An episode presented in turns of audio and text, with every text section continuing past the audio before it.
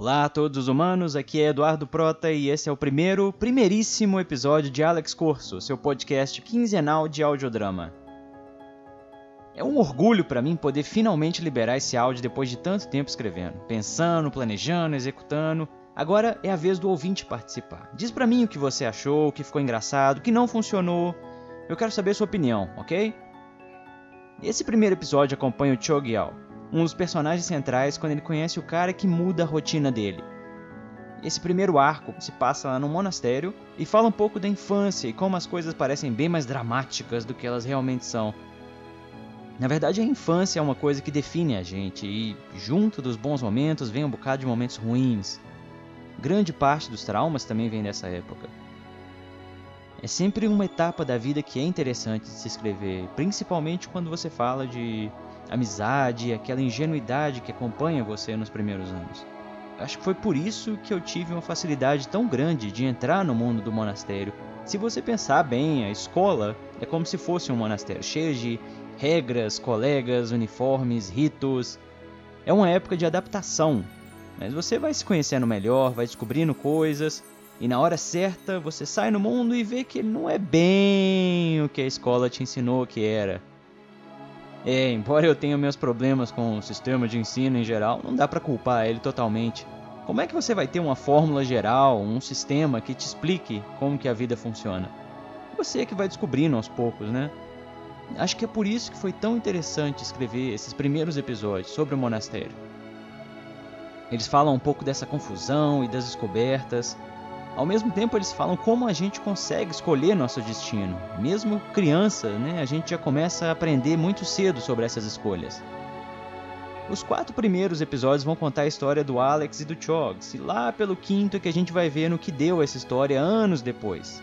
Então acompanhe a gente e vamos ver no que isso vai dar. Ah, mas antes, preciso te falar sobre o Patreon do Alex Corso, que você pode ganhar contribuindo para o podcast. Contribuindo para Alex Corso, você recebe de volta em conteúdo.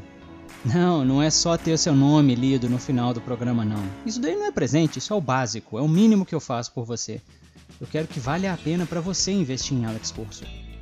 E você pode contribuir com qualquer quantia, a partir de um dólar, só um dólar, um dolinho. A partir de um dólar, você ganha acesso à versão ilustrada de cada episódio, ou seja, várias artes em sequência, trabalhadas em desenho de linha, fundo de aquarela, para que você possa acompanhar a história de um modo visual além do áudio. Você também tem acesso a um grupo restrito que recebe os episódios antes. Só não vale dar spoiler, hein? Com 3 dólares por episódio, você também ganha acesso a uma aventura exclusiva passada no mesmo mundo de Alex Corso, explicando vários dos personagens e eventos através de outro prisma. Um feed exclusivo com histórias complementares que só você vai conhecer. 5 dólares por episódio, você, é claro, tem acesso a todos os prêmios anteriores e ainda por cima recebe em casa uma série de posters com artes trabalhadas de vários personagens, sendo um pôster a cada mês. Também recebe desenhos meus, originais, que eu usei para fazer essa história, de acordo com a disponibilidade, claro, e acesso a making-offs da história, pequenos tutoriais de narrativa e de desenho. 10 dólares por episódio? Bom, antes de tudo, muito obrigado. Mas você recebe em casa quatro livros de ficção e fantasia da minha autoria, totalmente de graça, e mais um com um roteiro original de cada temporada, contendo várias anotações, artes conceituais, Recebe também um sketchbook e outros brindes, chaveiros, porta-copos, marcadores de livros, canecas e até mesmo camisas à medida que forem surgindo. Se você não puder contribuir, sem problemas. Você faz parte dessa aventura também. Compartilhe, comente com os amigos, critique, acompanhe Alex Corso pelas redes sociais. Foi um trabalhão trazer a história dele até você. Valeu a pena cada minuto e é por isso que eu quero continuar trazendo novas temporadas e ver até onde esses personagens vão. Então agradeço principalmente a equipe que trabalhou comigo, porque sem eles Alex Corso não ia existir. Eles tiveram uma imensa paciência com meus textos, os nomes malucos que eu inventei, minhas cobranças, insistências. Todos deram sangue pelo projeto e eu valorizo eles muito por isso. Então não deixe de conferir e de fazer parte da aventura. Contribua com Alex Corso. Obrigado, boas escolhas e um ótimo episódio para você. Te vejo do outro lado.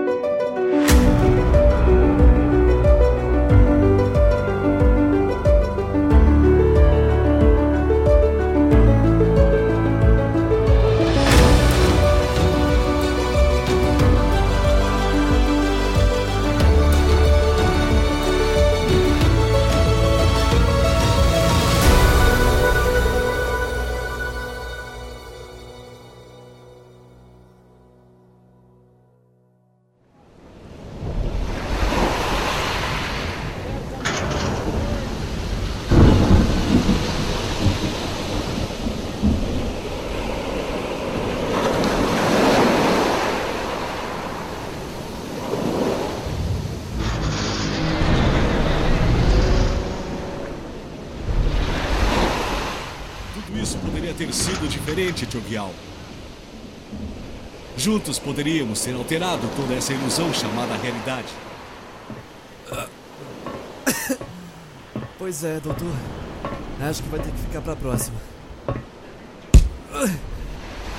Que péssima escolha, Dalai Lama. Deveria ter parado de pensar um pouco e ter simplesmente seguido a mentalidade de grupo. Acho que não sou tão bom em deixar de pensar quanto você, Adalmar.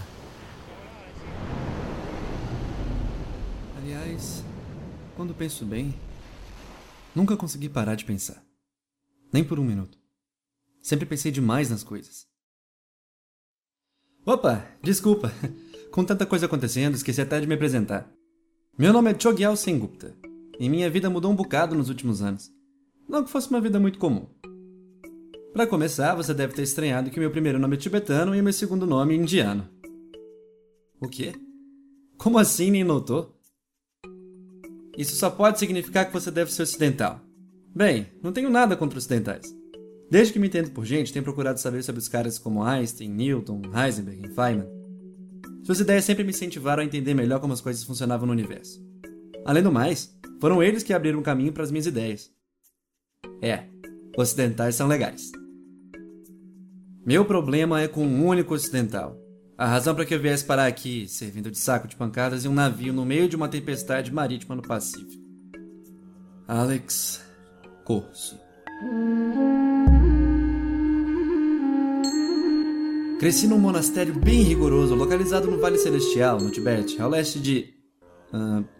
Pensando melhor, não te conheço tão bem assim. Era um monastério no Vale Celestial, um lugar misterioso e mantido fora do alcance do governo chinês durante a ocupação. Sendo assim, não mudou nada no último século. A maior parte dos tibetanos vai te dizer que o vale é uma lenda contada pelos antigos budistas, uma história para crianças. Haviam várias dessas lendas, algumas exaltando o caráter divino do lugar, como se fosse a passagem entre esse mundo e o próximo. Outros diziam que era ali que os demônios habitavam, lado a lado com os humanos. Alguns ainda diziam que quem ia parar lá nunca mais voltava o mesmo. Aos nove anos de idade, fui morar lá. E a única coisa que descobri naquele lugar foram lamas budistas e um punhado de crianças. Somo Rinpoche era uma espécie de autoridade máxima entre os lamas. Havia ali um tipo de budismo que eu nunca tinha visto. E olha que eu conhecia muito bem o budismo. Somo era um homem rígido, severo, muito oposto do que se espera de um monge, ainda mais um Rinpoche. Ele trazia órfãos do mundo inteiro para treinar no monastério. Eu ainda lembro da primeira vez que o ouvi falar. Vocês vieram de várias partes do mundo, de diferentes culturas e ensinamentos diversos. Que façam uso desses ensinamentos aqui ao mesmo tempo que esse será um novo começo para vocês. A vida lhe foi injusta, pois essa é a função dela. A sua é reagir e derrotá-la. Apego será sua ruína, e portanto, vocês serão gratos por terem apenas roupas e uma tigela. Vocês ouvirão a sabedoria dos lamas e serão humildes, curvando-se sempre a eles. Vocês ficarão longe da floresta Guialpo pois é terminantemente proibida. Vocês meditarão e entenderão que esse mundo nada mais é do que a mais pura ilusão. Vocês treinarão o Dagpa, as artes marciais ensinadas por gerações no Vale Celestial, para obter disciplina e autoconhecimento que nenhum outro lugar poderia lhes ensinar. Quando estiverem prontos, serão senhores de suas próprias vidas. Me lembro que todas as crianças tinham medo dele. Ele era curto e direto. Geralmente nos dava ordens o dia inteiro. Não sei quantas vezes eu limpei o chão do salão principal ou as estátuas dos grandes sábios do passado. O Riponchi parecia detestar nos ver à toa. Era impressionante a quantidade de tarefas que tínhamos a cumprir num monastério grande como aquele. Cheguei a pensar que éramos algum tipo de força de trabalho escrava e para isso eles nos traziam até ali. Todo ano, alguns órfãos iam embora e novos chegavam. Alguns com nada mais do que farrapos nas costas, vindos de alguns dos lugares mais perigosos do mundo. Outros com pais e mães amorosos e lares completos. Como esses vieram parar ali, eu realmente não entendi. Mas, no final, todos usávamos as mesmas roupas e tínhamos a mesma tigela para comer. Éramos iguais, de uma maneira muito curiosa. Limpávamos o monastério, meditávamos e treinávamos juntos. E esse último era o único que eu realmente gostava.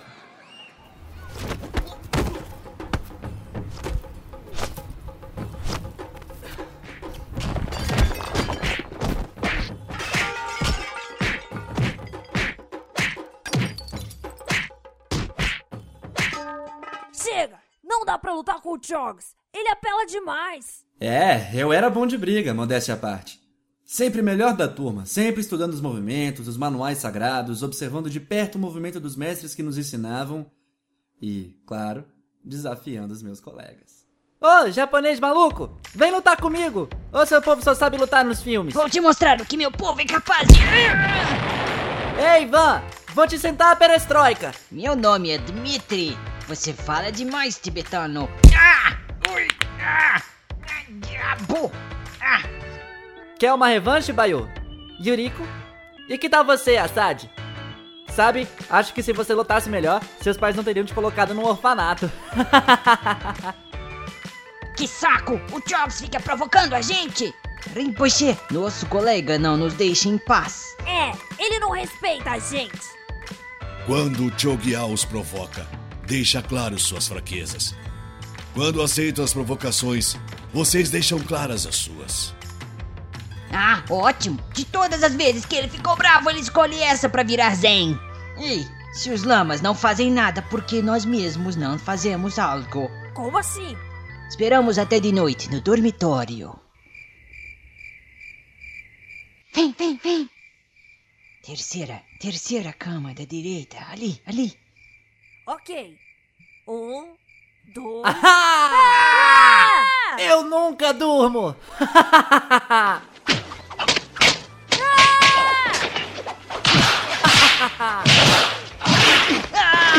Então, como podem ver, eu tinha um pouco de hiperatividade. E um pouco de raiva contida, talvez, que eu descontava nos meus coleguinhas. Acho que era o que me impedia de meditar. É, os lamas ficavam malucos comigo. O negócio de esvaziar a mente era impraticável para mim. Como você pode simplesmente parar de pensar? Isso não quer dizer que você também para de existir? Sei lá. Pensar o que eu faço de melhor. Eu acabava dormindo nessas sessões. Perguntei a Tsomo Rinpoche uma vez se eu precisava mesmo meditar todos os dias. Ainda me lembro do que ele me disse. Através da meditação, podemos retirar nossa mente do caos que é o mundo, Chogyal. É o estado de serenidade que nossa alma precisa para melhor entender as ilusões do mundo. E dessa forma, quando voltarmos a ele, podemos remover obstáculos entre nós e os outros e nos conectar melhor. Não deseja que todos os seus irmãos, amigos ou inimigos estejam conectados? Hã? Sim, sim, claro, Rinpoche. Ao mesmo tempo, eu sei de uma coisa que poderia conectar a todos no monastério muito melhor. Hum, Então, Samu Rinpoche, o que fez foi pegar essas peças aqui da televisão antiga no sótão, misturar com alguns elementos do rádio aposentado aqui e. Bem, na última visita que fizemos ao vilarejo, consegui algumas peças de roteador, essa placa-mãe abandonada, e eu desmontei também. Me conectei a alguns servidores chineses e retirei os filtros para podermos navegar à vontade. Agora temos Wi-Fi grátis na Vale Celestial. Todos conectados, hã? Hã? Hã? E- Ele. Ele me escapou por dois minutos em nossa visita ao vilarejo, Rinpoche. Eu, eu lamento. Jurava que quando ele pediu para me arrumar o sótão, ele realmente quis se livrar dessa tralha. Farei com que ele limpe tudo imediatamente. Somo Rinpoche olhava fixamente para mim, como se quisesse queimar minha cabeça careca com olhos laser. Juro, vi minha vida passar diante dos meus olhos por um instante. estávamos querendo atualizar a biblioteca há um tempo. Isso pode ser melhor. Vou permitir que tenha o seu Wi-Fi, Chogyal. Naquele momento, meu coração se abriu como uma lótus de verão com a brisa nas pétalas. Ou qualquer coisa assim. Não sou bom com poesias. Foi mal. Com duas condições. E se descumpri-las, pode dar adeus à internet. Deve repassar todo o seu conhecimento a seus colegas e jamais, sob hipótese alguma, deve revelar a localização do vale. Não haverão incidentes, ouviu? Sim, sim, sim, Rinpoche, obrigado. Juro que eu vou usar pro melhor. Vou avisar pra todo mundo. Licença, sim? Obrigadão mesmo. Senhor é o cara. Melhor Rinpoche. Galera! Galera! Liberou geral! Wi-Fi pra todo mundo, vocês não vão acreditar. O Sensei ficou louco. Nunca questionei o senhor, mas acha mesmo uma boa ideia? Vai deixá-lo mais concentrado, mais convicto de suas capacidades e fazê-lo interagir melhor com os colegas. Quero que ele descubra todo o seu potencial. E deve ser um potencial e tanto. O garoto construiu um computador a partir de sucata. Então o senhor acredita que ele possa ser adequado para ser um guardião? É possível, mas ainda lhe falta algo. É bom que ele possa buscar isso por todo mundo e, ao mesmo tempo, sem sair da segurança do vale. Por isso serei tolerante com a internet. E depois, quero saber quem é essa tal de Taylor Swift. Oh, É, a partir desse momento, eu virei um tipo de maioral entre os órfãos. Não mais o garoto chato que ninguém conseguia derrotar, mas o garoto chato que tinha senha do Wi-Fi. Eu comecei uma pequena máfia, onde meus colegas faziam tarefas pra mim e até tomavam meu lugar nas aulas de meditação em troca da internet. Através da internet descobri minhas maiores paixões. Não só a ciência, mas também filmes, livros, quadrinhos, músicas, tudo que aconteceu na cultura pop nas últimas décadas. E era divertido repassar isso a meus colegas e discutir com eles todo tipo de discussão infantil, onde fingíamos conhecer um mundo melhor do que o outro. Quem era na verdade o rei dos Estados Unidos? Michael Jackson ou Elvis? E quem ganharia numa luta? Bruce Lee ou Schwarzenegger? Organizei um bocado de sessões pipocas noturnas no sótão do computador. Os lamas estranhavam muito o sono dos órfãos pela manhã, mas nos divertíamos. E eu esforçava para melhorar nosso computador cada vez mais. Se não ficou claro ainda, o negócio é simples. Eu sou realmente bom com tecnologias e técnicas. Um daqueles garotos gênios muito mal aproveitados que consegue construir coisas só com duas instruções. Matemática sempre foi brincadeira de criança para mim. Me peça para escrever as 20 primeiras casas decimais de pi em código binário de trás para frente e eu faço isso de olhos fechados. Literalmente. Por isso as artes marciais eram fáceis para mim. Nada mais eram do que zeros e uns, direita e esquerda, avançar e recuar, socar e defender.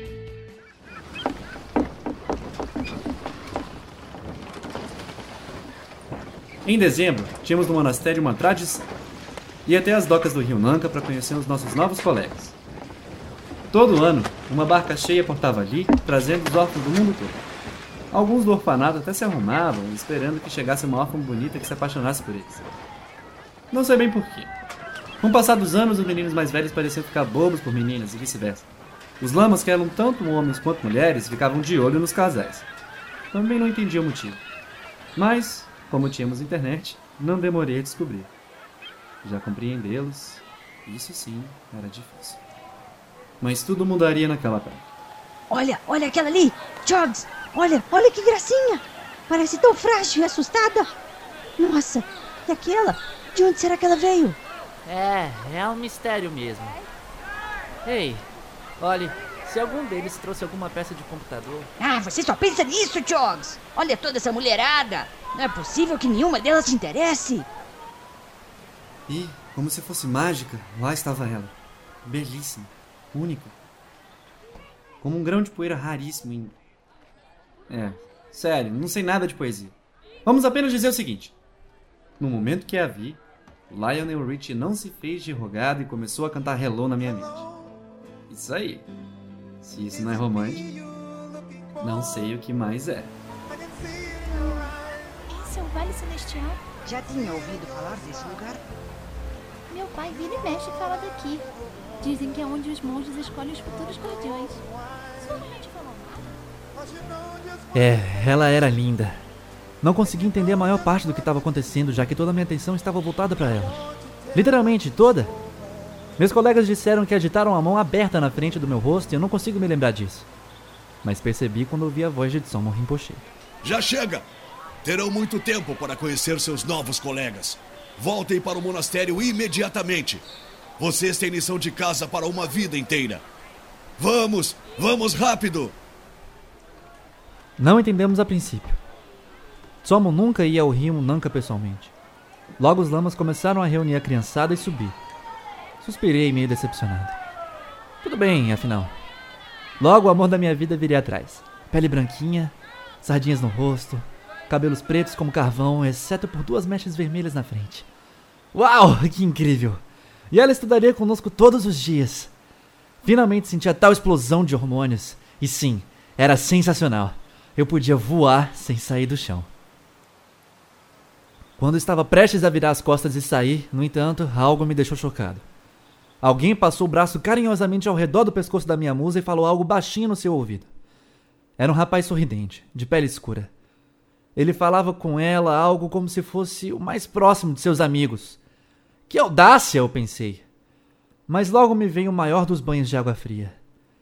Ela ria livremente do que ele sussurrava. Não, não era possível.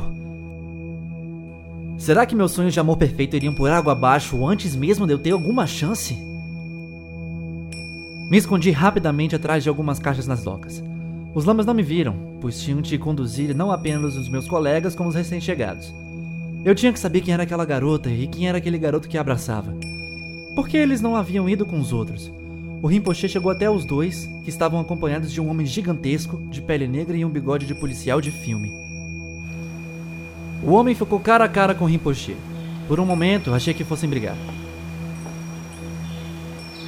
Mas, para minha surpresa, Somo riu para o gigante e o abraçou. Nem eu, nem ninguém no mundo jamais voltou a ver Somo Rinpoche sorrindo ou abraçando alguém. O mundo pareceu virado avesso. Faz um bom tempo, Rinpoche. É bom vê-lo. É bom vê-lo também, Benedict. Ouvi falar muito bem de você. Se tornou um guardião e tanto. Bem, o senhor exigiu o máximo de nós. Esse é o meu filho, Alexander Corso. Eu quero que ele seja treinado como guardião, ainda que não venha a ser um. Isso o fará bem. Entendi. O tal Alexander fez uma mesura rápida para de sono e olhou para seu pai com certo desprezo. Eu já havia visto esse tipo de olhar em várias crianças de famílias que vinham para lá no monastério. Era o olhar de crianças mimadas que detestavam seus pais por estar ali. Já essa mocinha é Valéria Scala, filha de Július. O senhor se lembra de Július, ele manda lembranças. É difícil esquecê-lo. Me lembro que vocês uma vez botaram fogo num quarto porque apostaram para ver quem conseguia fazer fogo com o palito mais rápido. É, sim, o Julius ganhou aquela. E, me desculpe por aquilo. É. Tudo bem. Eu os puni bastante. É, sim. Também me lembro bem dessa parte. É. Valéria também quer ser uma guardiã? Ah, sim, mas é uma área diferente. Ela está aqui para treinar como exopsicóloga. Ela quer conhecer a mente dos alunos a fundo e ajudá-los. Ah, excelente. Precisamos sempre lembrar a nossos alunos que a mente é a mais poderosa das ferramentas. Como está a sua meditação, Valéria? Bom, está ótima, Riponche. Ótimo, pois quero que auxilie um de nossos alunos a entender a importância disso. Chogyal? Vem até aqui, rapaz. Não adianta se esconder. Não seja rude. Demorei alguns segundos para engolir meu coração de novo, pois ele parecia se esforçar muito para sair de meu peito. Devo ter ficado completamente pálido naquele momento. Com cara de idiota, saí de trás das caixas. Esse é Chogyal Sengupta. Tenho certeza que vocês três formarão uma equipe tanto. Sorri, meio sem graça para os dois. Na verdade, socializar nem sempre foi meu forte. Talvez por isso o que aconteceu a seguir foi tão inacreditavelmente ofensivo. O moleque, o tal do Alex Corso, estendeu a mão para mim e disse: Prazer. Quem esse cara pensava que era? Que arrogância! Era difícil de acreditar. Mais inacreditável ainda seria a série de eventos que me levou até esse barco.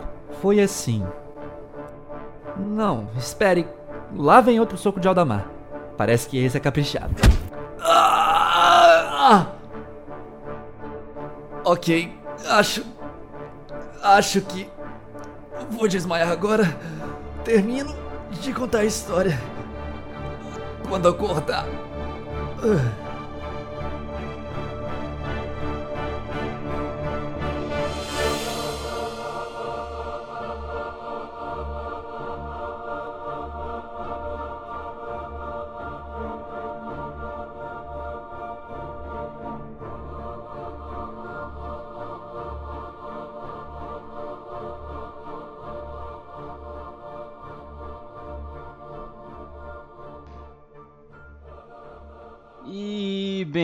bem-vindo de volta. Nesse finalzinho, só queria agradecer aos atores e atrizes de voz que participaram desse episódio.